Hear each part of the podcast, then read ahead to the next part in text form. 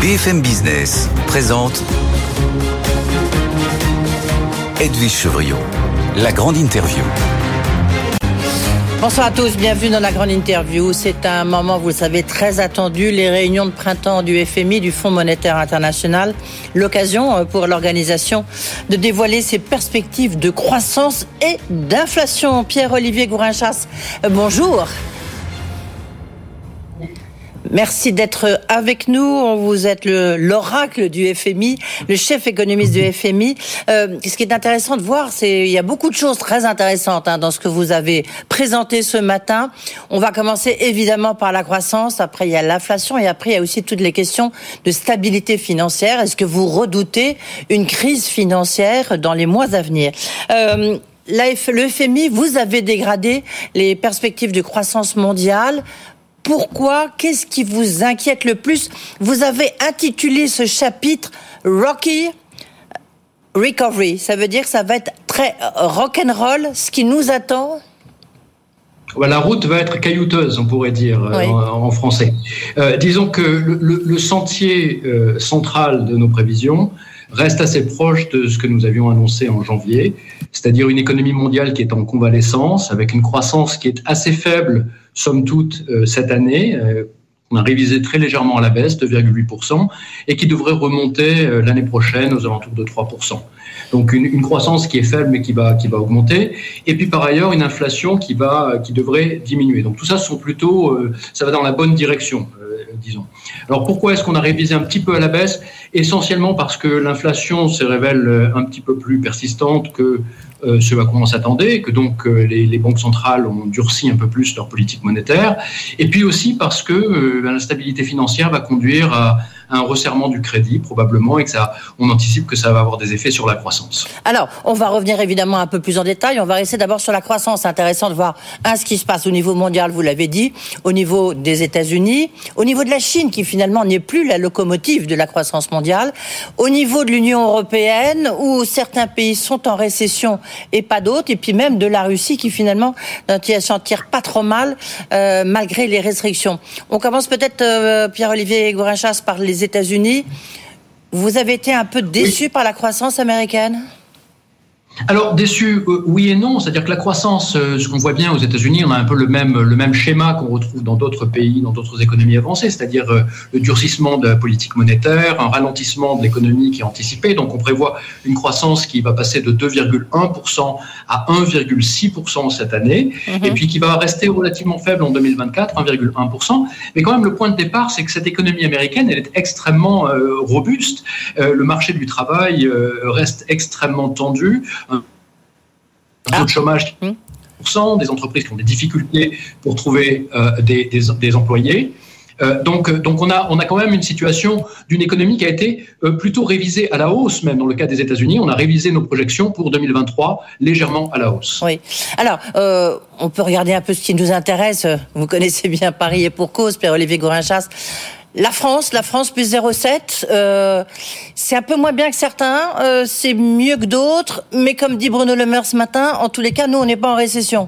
C'est sauvé par le gong ou le quoi qu'il en Alors l'économie française, l'économie française effectivement se ralentit. Elle va se ralentir de 2,6. On anticipe euh, l'année dernière à 0,7 cette année. Alors ce sont des prévisions inchangées hein, par rapport au mois de janvier. Dans le cas de la France, on a une économie qui a assez bien résisté au choc énergétique euh, euh, lié à l'invasion euh, de l'Ukraine par la Russie, qui, est assez bien, qui s'est porté plutôt bien par rapport à, l'intensité de ce choc, on, peut dire. Mais là aussi, on pense que le, resserrement des conditions de crédit liées à l'instabilité financière va peser un petit peu sur la croissance et surtout en 2024. Donc on a une prévision de croissance à 2024 qui a été légèrement abaissée, elle est à 1,3%. Oui, euh, on reviendra ensuite sur le resserrement et les, hausses des taux, le côté un peu stop ou encore. Mais juste sur la France, la France qui atteint 3 000 milliards de dettes, évidemment, ça a un impact. Les, les, le, la hausse des taux d'intérêt, évidemment, ça, ça, ça, ça ponctionne les réserves françaises. Est-ce que ça peut avoir, ça aura un impact forcément sur la croissance? Sur notre croissance Alors, la, remontée des taux, évidemment, ça fait partie de la politique qui a été lancée par la BCE, qui justement vise à, ralentir euh, l'activité économique pour ramener la croissance, euh, l'inflation vers sa cible, donc une cible à, 2%. Donc ça fait effectivement partie de la stratégie. Mais pour euh, la, France, pour la France. Et pour la France aussi. Pour la France aussi, on voit bien que le ralentissement qu'on aura en 2023 puis 2024 va être en partie lié aux conséquences du resserrement des, taux directeurs par la Banque centrale. Est-ce que le, pour l'Allemagne, donc l'Allemagne, elle va tomber en, récession? C'est un peu, enfin, c'était prévisible. À un moment, on pensait qu'elle allait échapper à la récession. Finalement, vous pour vous, elle est en récession. Qu'est-ce qui se, qu'est-ce qui moins 0,1% Pourquoi? C'est une économie très robuste, moins endettée que la Alors c'est une économie c'est une économie qui a assez bien résisté. Là aussi, il y avait des. Il faut se rappeler où est-ce qu'on était euh, il y a environ un an.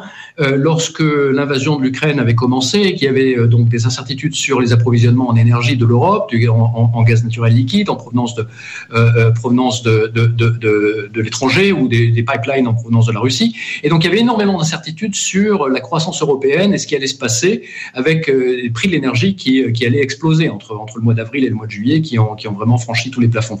Et donc ce qu'on voit quand même maintenant qu'il s'est passé un petit peu de temps, c'est que une grande partie des économies européennes y compris euh, l'économie allemande, ont assez bien résisté à ce choc énergétique. Euh, avec une croissance qui est restée euh, solide euh, en 2022.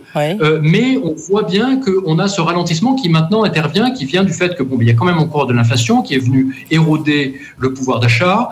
il y a la remontée des taux dont on parlait juste à l'instant, qui vient peser sur les conditions d'octroi de, de, crédit. Et ce ralentissement, il vient, il va se réaliser en 2023 et il va effectivement conduire à un taux de croissance qu'on estime légèrement négatif, hein, moins 0,1% pour l'Allemagne en 2023. Encore, encore un mot euh, rapidement sur la croissance. La Russie, finalement, tire plutôt son épingle du jeu. Comment vous l'expliquez? Ça veut dire, en fait, c'est l'inefficacité des, euh, des sanctions? Alors la Russie, la Russie, il y a, deux facteurs euh, importants qui sont derrière le fait qu'on a une, on a une révision à la hausse pour la, les prévisions de croissance pour la Russie pour cette année. En 2023, on, a, on prévoit une croissance qui est de l'ordre de 0,7 pour l'année pour, euh, pour la Russie.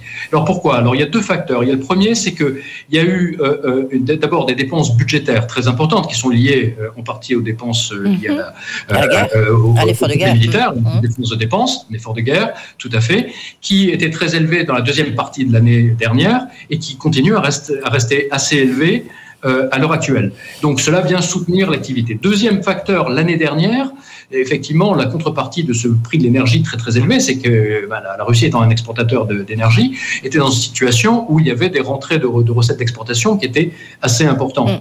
Donc ce sont ces deux facteurs qui, ont, qui nous ont conduit à réviser à la hausse nos prévisions de croissance pour la Russie en 2023. Mais il faut quand même rappeler que sur la Russie, ce qu'on voit, c'est quand même un ralentissement de la croissance qu'on appelle la croissance potentielle, c'est-à-dire le, le potentiel de l'économie russe a continué à croître dans les années à venir. Nous l'avons rabaissé, euh, il était aux alentours de 1,5%, ce qui est déjà pas très très élevé. Nous l'avons rabaissé maintenant plutôt de l'ordre de 1%. C'est-à-dire que ce qu'on voit à l'horizon, c'est quand même une économie russe qui ne va pas pouvoir rebondir, euh, converger avec les autres pays euh, du continent européen, qui va continuer à se, à se décrocher et à, à, à, prendre du recul par rapport, par rapport aux autres pays. Alors, il reste maintenant euh, deux gros problèmes, enfin, deux gros blocs à regarder avec vous, Pierre-Olivier Courinchas.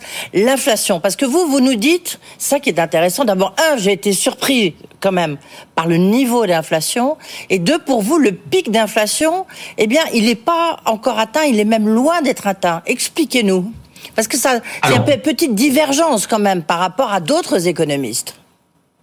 Alors, il y, a, plusieurs mesures d'inflation. D'abord, ce qu'on appelle l'inflation totale, c'est-à-dire qui comprend tous les, tous les biens qui font partie du panier de la ménagère, etc. Cette inflation-là, elle est déjà en, décroissance.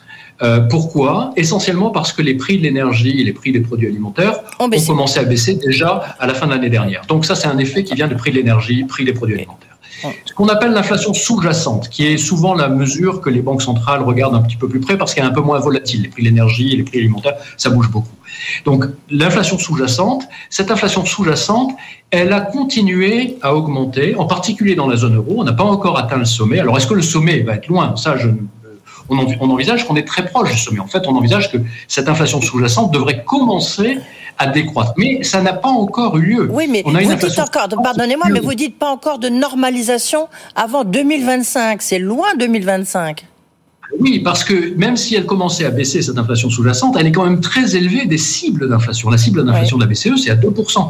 Actuellement, on est à des niveaux d'inflation sous-jacente qui sont entre. Alors, ça varie par pays, parce qu'effectivement, il, y a il, y a différentes euh, dynamiques d'inflation entre les différents pays de la zone euro, mais ça peut être entre 5, 7 ou parfois plus pour cent euh, d'inflation sous-jacente. Donc, on est très loin, même si, même si ça arrête de monter, on est très loin du point d'équilibre. et effectivement, on anticipe que le retour vers la cible d'inflation ne se fera pas avant la fin 2024. Et comme ça, ça fait le lien évidemment avec les hausses des taux. Euh, juste encore deux questions euh, euh, sur ce que vous venez de dire.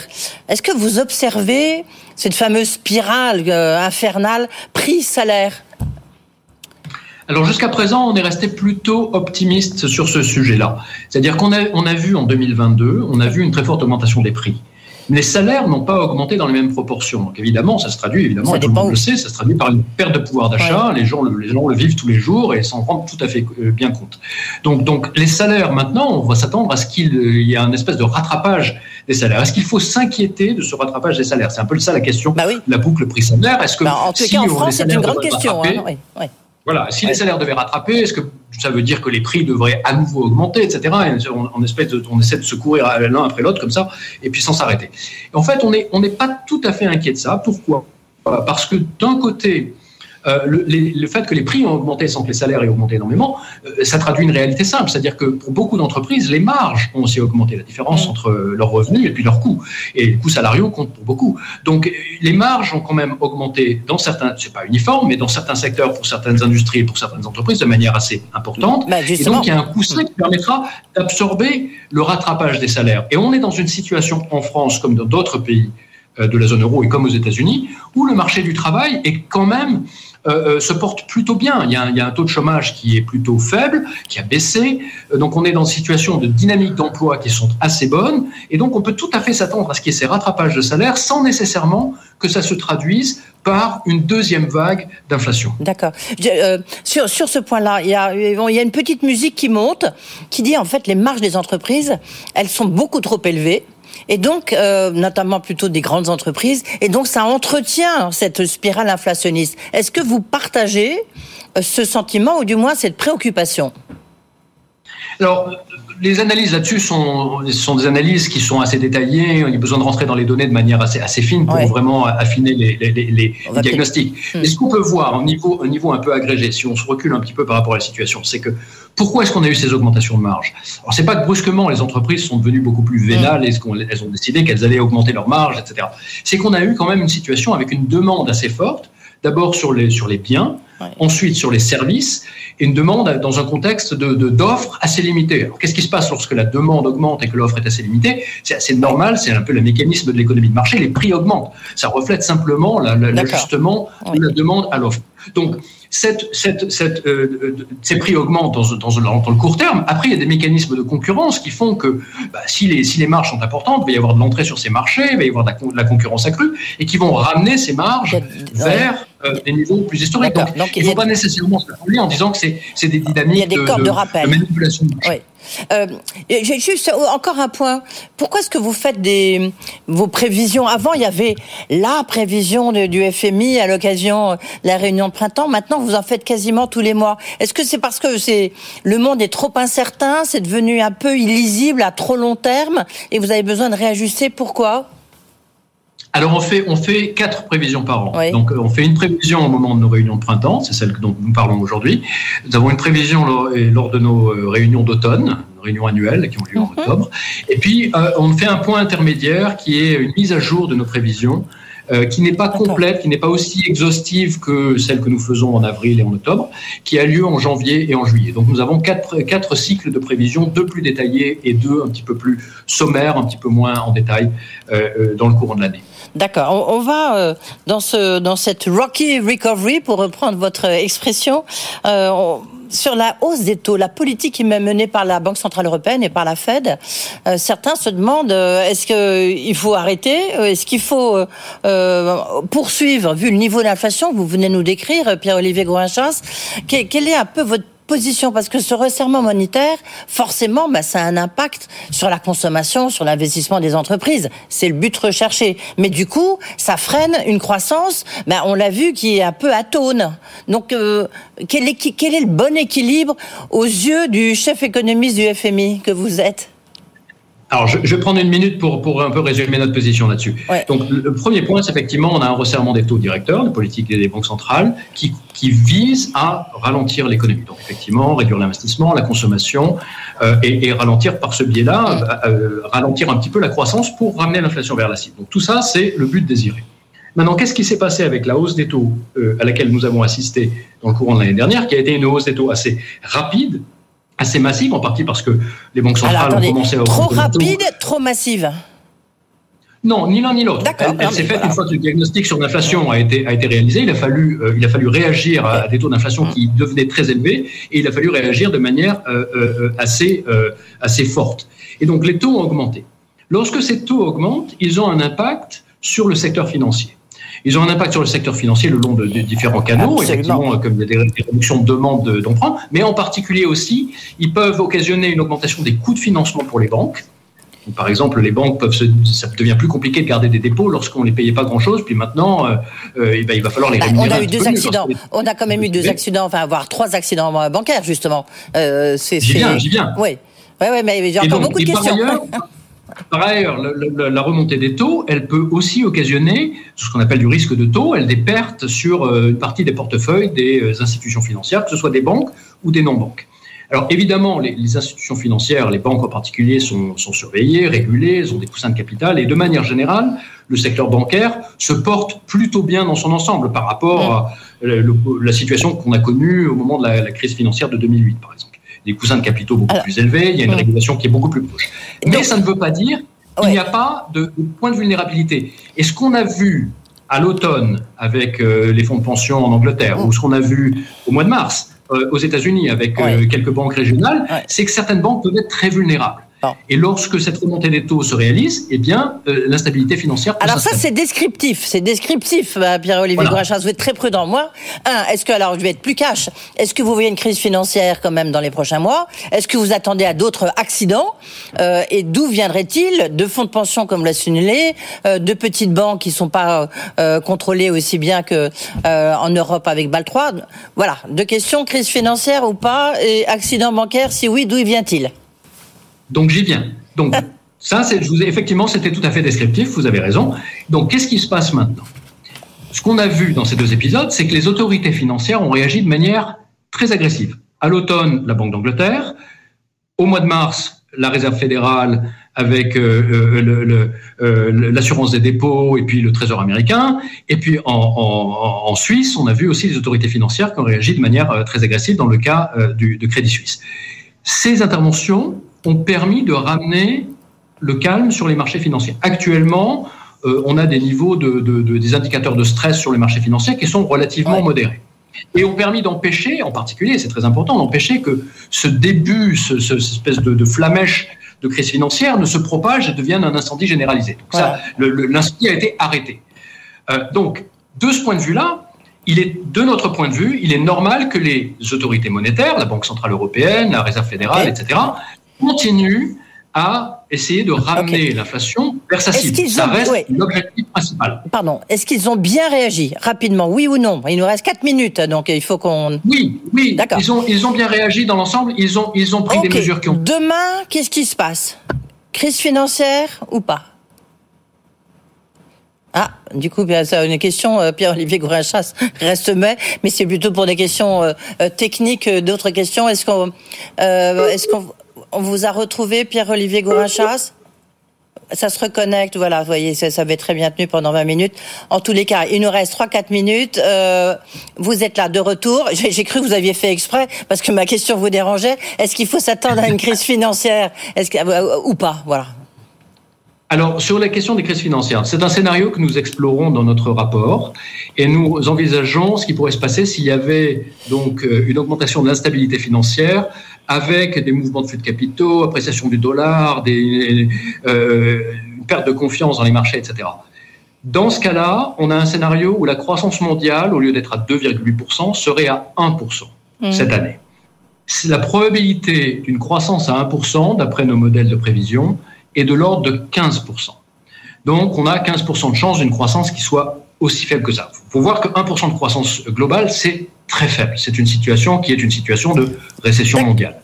Donc 15%, c'est un risque qui n'est pas négligeable, c'est un risque élevé par rapport aux conditions historiques, c'est pas non plus un scénario dominant. Donc à ce stade, c'est pour ça que notre, notre analyse dit, voilà, il y a un risque, il faut être très vigilant. Un risque périlleux même, dit, a dit votre directrice générale, hein. un risque périlleux. Je n'oserais pas la contredire. Hmm. Oui donc, euh, risque périlleux. Donc, ça va peut-être un peu plus loin que ce que vous étiez en train de nous dire. Non, non, je pense qu'il s'agit effectivement d'un risque, il faut être très vigilant, mais ça ne veut pas dire, il y a, un risque de l'autre côté aussi, c'est ça qu'il faut garder en tête, c'est que de l'autre côté, on a quand même une inflation qui, comme on en a parlé, qui est à 5-7%, qui n'a pas encore commencé à décroître de manière importante. Et donc le risque qui peut se poser, c'est que si on ajuste et on pivote la politique monétaire en disant ah, on peut on peut pas faire ça, c'est trop dangereux, on ne sait pas ce qui va se passer, eh bien on va perdre euh, la bataille contre l'inflation. Mm. Or, il faut quand même voir que la bataille contre l'inflation, c'est une bataille qui est très importante. Euh, les, gens tiennent à ce que leur pouvoir d'achat soit rétabli, les gens tiennent à ce qu'il n'y ait plus cette instabilité euh, monétaire que nous voyons actuellement. Donc vous êtes pour la poursuite de ce resserrement monétaire qui est pour l'instant conduit par la Fed et la Banque Centrale Européenne, pas complètement sur le même tempo, parce qu'on voit bien que la Fed euh, va peut-être ralentir un peu plus vite que prévu, justement de peur de cette croissance qui se traîne aux États-Unis, alors que la Banque Centrale Européenne a l'air quand même un peu plus dans un scénario de hausse des taux, même si la dernière fois on a eu un petit bémol. Je pense que dans les deux cas, nous ne sommes pas très loin de la, du sommet du cycle de, resserrement monétaire. C'est-à-dire que je pense que euh, personne n'envisage à ce stade que ce soit la, Réserve fédérale ou que ce soit la Banque centrale européenne qui ait des hausses massives de taux, comme on a pu en mm. voir dans la seconde moitié de l'année dernière, euh, qui, soit, euh, qui, qui soit à venir. Je pense qu'on n'est pas loin du sommet. La question qui se pose plutôt, c'est de savoir combien de temps on va rester avec ces taux élevés euh, proche de 5% aux États-Unis, proche de 4% euh, ou 3,7% dans la zone euro, et avant de peut-être commencer, une fois que l'inflation commencera à baisser, de, commencer à ajuster. C'est plutôt ça la question, à mon avis. Ouais. Juste une petite question pour conclure, mais vous oubliez votre casquette de Washington, du FMI. Est-ce qu'il faut poursuivre les, les, réformes en France, et notamment la réforme des retraites? C'est important pour l'exposition internationale et financière de la France? Je pense que le, alors d'abord je garde ma casquette du FMI, euh, mais ensuite ensuite je pense que la question de, de, la, de des réformes euh, de pension, en particulier des réformes des retraites en France, c'est une réforme qui a, qui a, deux aspects qui sont importants de notre point de vue. C'est un aspect qui est un aspect de, de, stabilité des finances publiques. Il y a quand même un, un, un, petit point sur le sur le la trajectoire des finances publiques en France de manière générale. Et il y a un deuxième point qui est important et qu'il ne faut pas oublier, c'est que euh, c'est important aussi de, de, de, de s'assurer que le taux d'emploi, en particulier le taux d'emploi des seniors, euh, soit euh, plus élevé dans un pays comme la France. Il est, il est assez bas par rapport aux partenaires mmh. européens.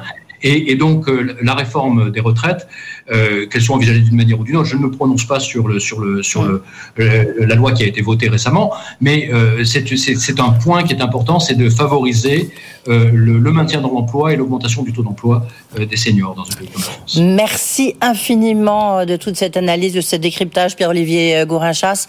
Vous étiez donc en direct de Washington. Vous avez une, une journée très très remplie et donc merci d'avoir pris le, temps de répondre aux questions de BFM Business. Je rappelle donc vous êtes le chef économiste du FMI. La prochaine bien sûr, vous serez en studio avec nous. Merci. C'est toujours un plaisir. Merci.